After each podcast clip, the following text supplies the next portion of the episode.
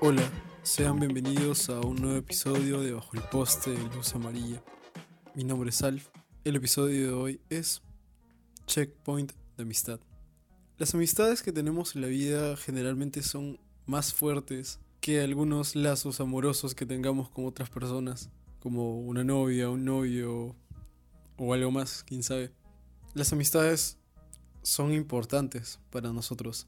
Son personas que están ahí están ahí con nosotros, nos entienden y nos comprenden. Bueno, el día de hoy voy a darle un checkpoint a toda mi vida actual y mis problemas actuales para hablarles un poco de las amistades que han pasado por mi vida y cómo hasta ahora agradezco el hecho de que habrán estado porque ayudaron, ayudaron de muchas formas. Me ayudaron de muchas formas y apuesto que a ti también, persona que está escuchando este podcast, apuesto que también te ayudaron en algún momento. Y eso es lo chévere, ¿no? Que otra persona esté ahí también escuchando. Y tú también estar dispuesto a escuchar. Cuando fui niño era bastante solitario, creo que ya lo he dicho en, en algún otro episodio. Generalmente no andaba con muchas personas o no tenía muchos amigos, a diferencia de mi hermano gemelo. Tengo un hermano gemelo, plot twist. En fin, no tenía amigos y generalmente lo pasaba solo. Pero digamos que mi, mi primer acercamiento hacia una amistad fue con una niña que vivía cerca de mi casa. En fin, no, no voy a decir su nombre porque pues ni idea, ya pasó mucho tiempo. La conocí en inicial, cuando estudiamos en inicial y después ya no. Pero cuando entré a quinto de primaria, estudiamos juntos. Y ese fue el breve tiempo de amistad que, tuve con ella y un poco más. Era una persona bastante alegre, no tenía los problemas que yo tenía. Era como un escape de todo el caos de mi vida a, presenciar su caos que no era tan conflictivo. A veces salía con ella a caminar, paseamos a mi perro o veíamos cosas en YouTube. Recuerdo que veíamos Solo Soy Germán por alguna razón aparente. Eh, su mamá me conocía y me quería mucho. Recuerdo muy bien, también era parte de la iglesia a la cual yo iba. Íbamos a la iglesia siempre. Uh, yo de niño fui un niño católico, como lo dije en el episodio anterior. Entonces era como que nos entendíamos de esa forma. Y la amistad que, que tenía con ella era, era muy, muy fluida. Nos entendíamos y nos contábamos cosas. Y algunas cosas yo no las contaba pero ella sí. Ella era muy inteligente, súper inteligente, era mega inteligente, tenía las mejores notas del salón y yo no. yo tenía las notas más bajas. Era, era un desequilibrio extraño, pero, pero el apoyo que nos dábamos de alguna forma era chévere. Porque estábamos ahí el uno, el uno por el otro. Era, era algo paja poder contar con alguien en ese momento. Y a pesar de que fuéramos niños, uh, lo que hacíamos generalmente era muy divertido. Podíamos hacer hasta cualquier cosa, solo sentarnos. Yo veía cómo jugaba con sus muñecas y a veces yo jugaba con ellas. Y era extraño en ese tiempo, pero ah, los juguetes no tienen género, manos. Y manas y manes no lo tienen. En fin, uh, pasó el tiempo y, y ya se acabó la amistad. Lo volví a ver años después, pero creo que entendimos que no era igual. Y ahora tiene su vida y creo que le va muy bien le va muy bien y estoy muy feliz de que le fuera muy bien porque creo que se lo merece, verdaderamente. En fin, en ese tiempo de lapsus también uh, conocí a, a, a, un niño que fue, digamos que mi amigo más cercano, o que al menos yo lo conté como tal, porque esto lo recuerdo y digo, sí, fue muy chévere haber tenido su amistad en ese tiempo. La niña que fue mi amiga, bastante cercana, me ayudó a, digamos, a ya no tenerle tanto miedo a, a, las otras personas. Digamos que dejar ese conflicto de pensar que todas las personas pueden llegar a ser malas y solo acercarme y ya. En fin, el niño que conocí básicamente también hizo eso, pero también me mostró una parte que también pasa y que es el conflicto y no siempre las cosas van a salir bien. Las amistades nunca van a ser paz todo el tiempo es como cualquier otro tipo de relación, siempre. Cuando entré a quinto de primaria también lo conocí a él. En un principio, eh, él y otros niños ah, me hacían bullying. Y lo recuerdo ah, perfectamente. Supongo que en próximos episodios voy a tocar el tema como tal, porque es algo que ha influido mucho en mi vida, el bullying. En fin, ah, él me hacía bullying, me trataba mal.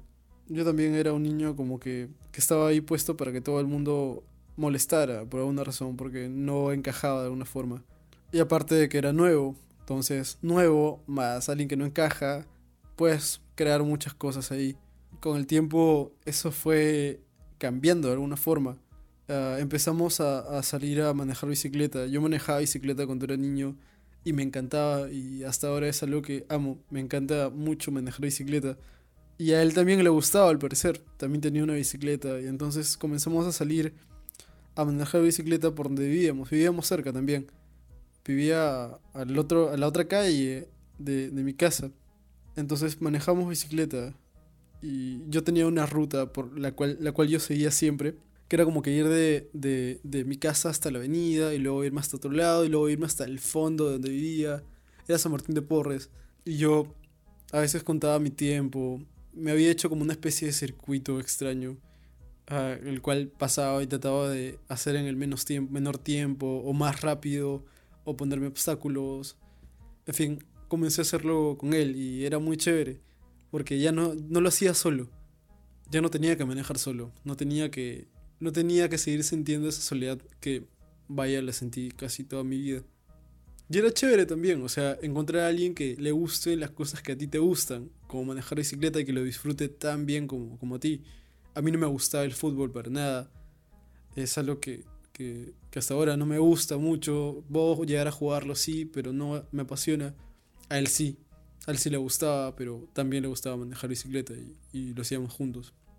En fin, esa amistad caló muy bien en mí, era como que, que me hacía sentir cada vez, digamos, uh, menos temeroso. Si de por sí la niña que había conocido, mi vecina, me había hecho sentir mejor y, y, pensar que, vaya, las amistades ayudan bastante. Eh, él, él, digamos que lo fue, lo fue terminando me hizo tener menos miedo y entender que las personas cambian y, cambian y son muy complejas. Porque pasar de hacerme bullying a, a hacerme amigo, o que yo lo contara como tal, es digamos un paso grande, es un buen paso.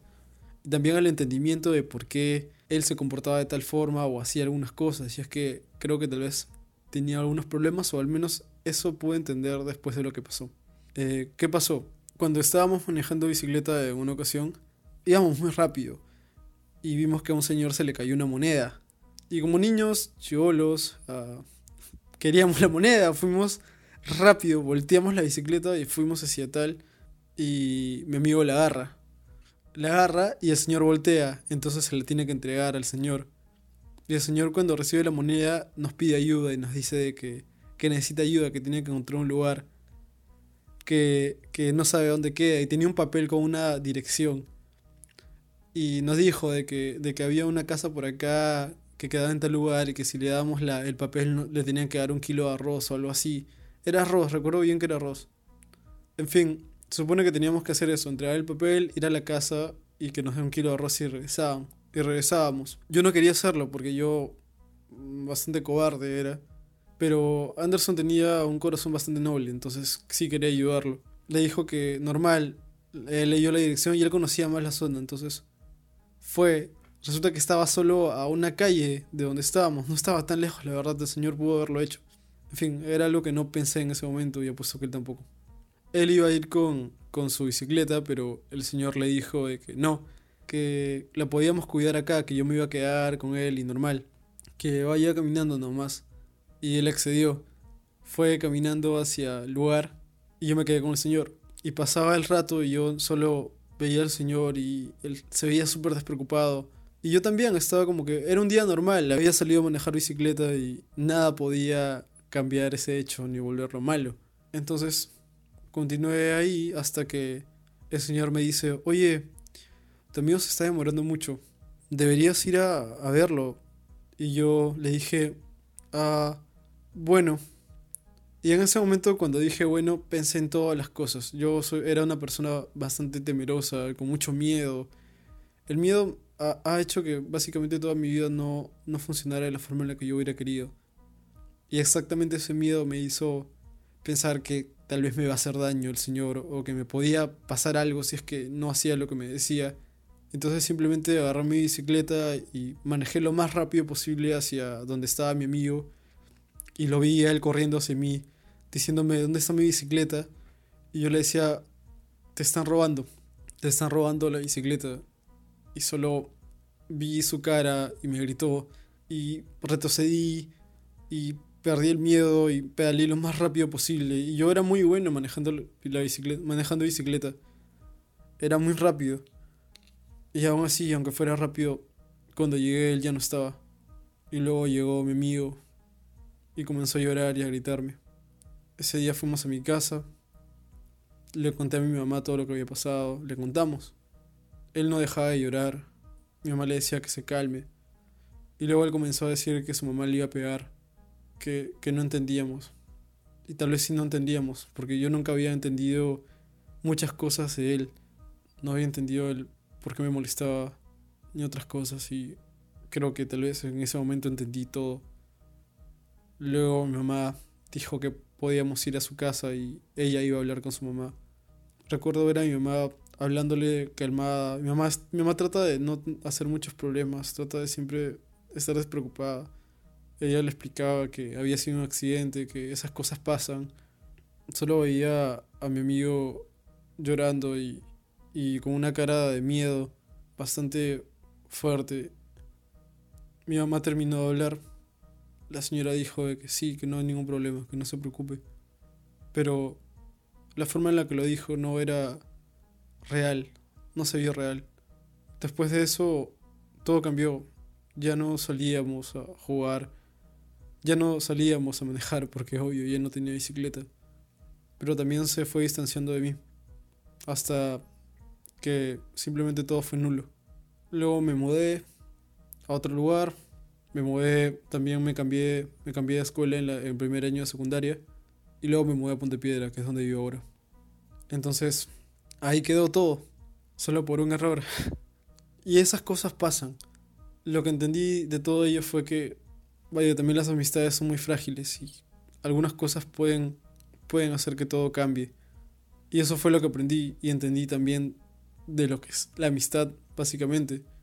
Tal vez él no lo entendió así. Y éramos niños, teníamos cuánto, 10 años, 11 años. No era algo con lo que podíamos lidiar en ese momento, tal vez. Luego me mudé a Ponte Piedra. Entonces, alguna persona que se habrá acercado a mí antes de ello, previamente, eh, dejó de, importar porque tenía que reiniciar todo. Fue un, fue un reinicio completo de mi vida ah, social, de alguna forma. Y si la tuviera, con los años aquí en secundaria, ah, voy a repetir la palabra bullying de nuevo, pero me hacían bullying también. Entre esas personas ah, había alguien que lo hacía sutilmente. Era el más inteligente del salón. Y yo era muy malo, la verdad. Para todo. O al menos eso aparentaba. Eh, la amistad con, con, ese amigo fue rara porque, porque parte de él quería encajar dentro del grupo, pero al mismo tiempo también quería mi amigo de alguna forma. Y eso me pasaba con otra persona más también, que estaba ahí, pero vaya, al, al menos en esa etapa de mi vida sentí que cualquier persona que se acercara a mí lo hacía por lástima, porque en verdad no le caía bien, pero me veían solo siempre. Y era como que, vaya, tengo que hacer esto porque si no, qué pena, ¿no? Y básicamente así lo sentí todo el tiempo. Uno de ellos, uno de, digamos, las personas que consideré amigos en ese tiempo, eh, se fue a España y, bueno, de ahí creo que retrocedió de, retrocedió de grado, entonces ya no, no lo vi. Y el otro amigo sí, hasta hicimos promoción y todo, pero vaya, siempre lo sentí así, como que hubiera algo que, que no estuviera bien, como si no fuera real. Y a veces pasa eso con algunas amistades, es como que solo están ahí porque deben estar, pero no te entienden, no conocen tus problemas, tampoco te preguntan. Y si no te preguntan y no, no les importa tampoco, es como que eso no, no lo siento como una amistad, lo siento solo como alguien que está ahí. Y ya, y eso puede pasar con muchas personas. Al menos en, el colegio, en esa etapa de mi vida, no, no sentía algo así, pero a, a la par estaba en los Scouts del Perú desde el 2013. Y también lo sentía igual, o sea, no encajaba de alguna forma, o no sentía eso, pero me gustaba la vida como scout. Y en el 2015 conocí a mi mejor amigo, a Sebastián. No sé si escuche esto, espero que sí. Hola, si estás ahí. Lo conocí a él y fue de la nada, fue cuando regresé de un buen tiempo que había dejado a los scouts. Regresé y, y lo conocí y al principio no éramos cercanos, porque yo no entendía muchas cosas y no quería, digamos, a, a adentrarme en ello. Pero luego recuerdo un día que hablando por Messenger le dije que era bisexual. En ese momento creí que yo era bisexual, pero no, bueno, aún lo creo, la verdad. Pero luego pasé a, catalogarme como, como gay, aunque ahora también estoy desvariando con eso, porque no sé, en fin, no se catalogan gente. La sexualidad es, es fluida. En fin, uh, le dije eso y era lo que no le había dicho nunca a nadie. Y nos volvimos cercanos y luego resulta que él era gay, entonces fue como que, que me sentí más a gusto porque encontré a alguien que me entendía de alguna forma, que, que podía, con la cual podía hablar de cosas, digamos, más personales y ya no tanto de, de que me gusta, si me gusta manejar bicicleta o demás, sino algo más como que profundo. Y esa amistad fue muy buena porque hasta ahora le llevo y es como que ya no nos vemos como antes, pero en su momento fue, digamos, el, el primer amigo cercano que tuve y que hasta ahora agradezco haber tenido, porque me entendió y fue un apoyo muy grande para mí. Luego conocí a, a Azucena, que era otro grupo scout, y cuando la conocí fue algo muy raro, porque yo la veía a alguien como que no, no pensaba que iba a ser mi amiga, pensaba que era simplemente alguien de los scouts. Ella era bastante conocida dentro de los scouts y era como que yo no, pues, era como que a un ladito, yo nada, nada que ver. Ella se volvió cercana a mi mejor amigo y yo sí tenía una amistad con ella, pero no tan cercana.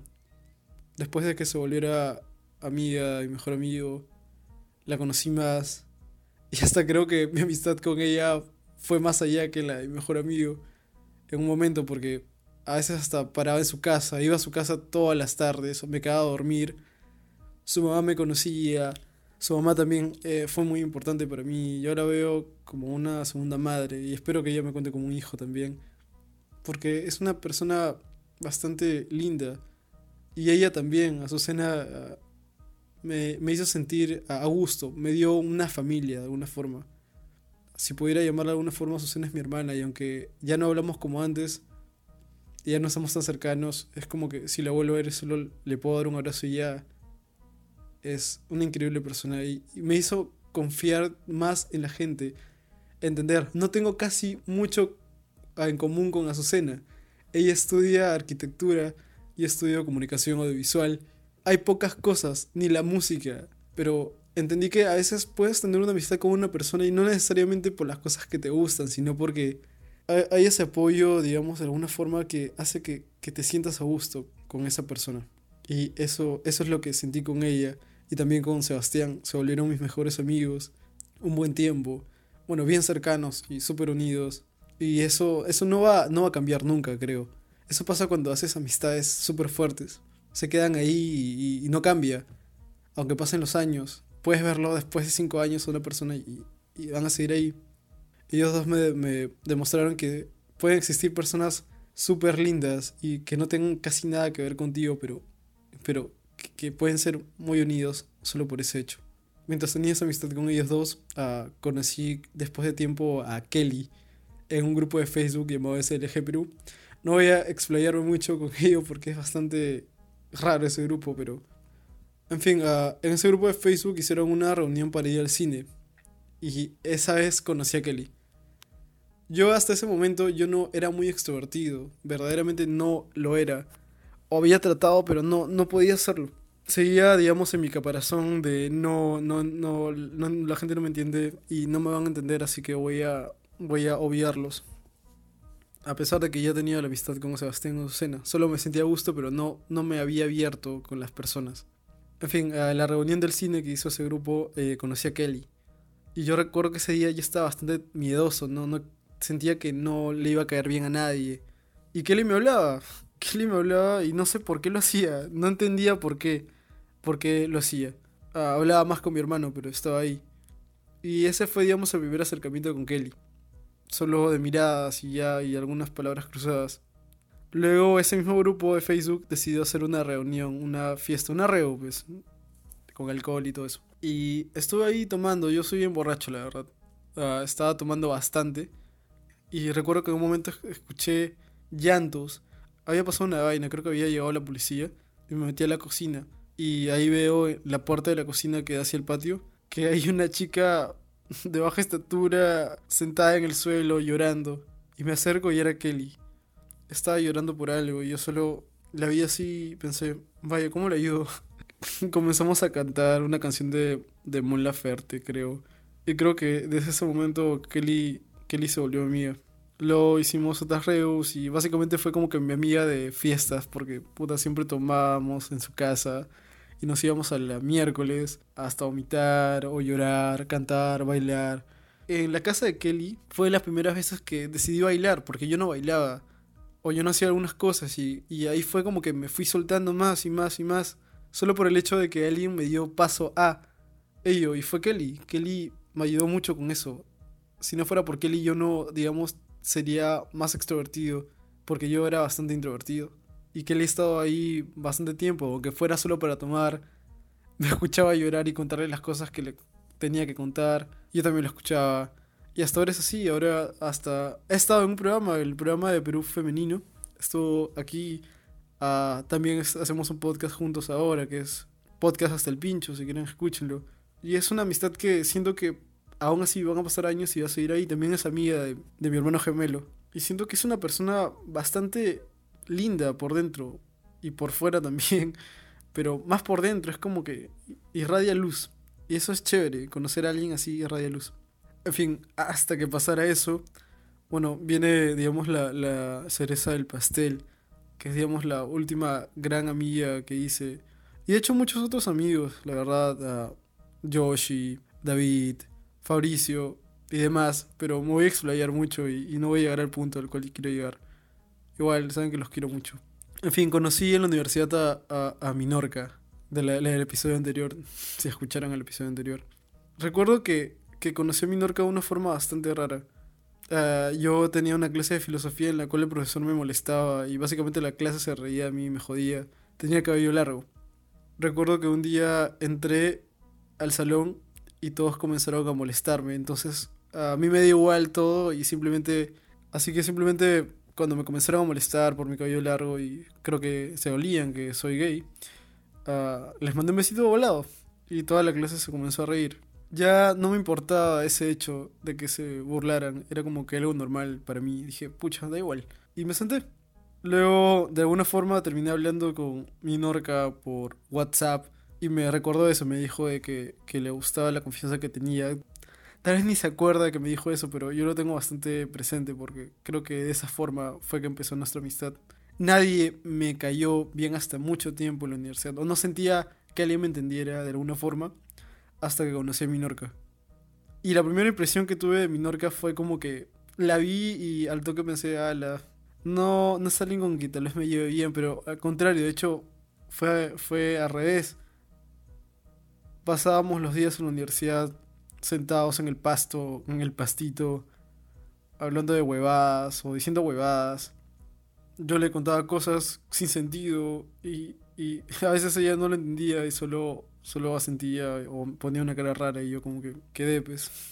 Pasaba el tiempo y a veces discutíamos, hemos discutido mucho. La, digamos, la amistad que tengo con mi Norca es la amistad que, que veo como que con más capas, como que más extraña, porque a veces nos podemos llevar muy bien y a veces nos podemos llevar muy mal tanto al punto de gritarnos o, insultarnos. La gente nos ve y ha, pensado que estamos discutiendo, pero así fuerte. Hasta creían un tiempo que, éramos novios por alguna razón, porque puta.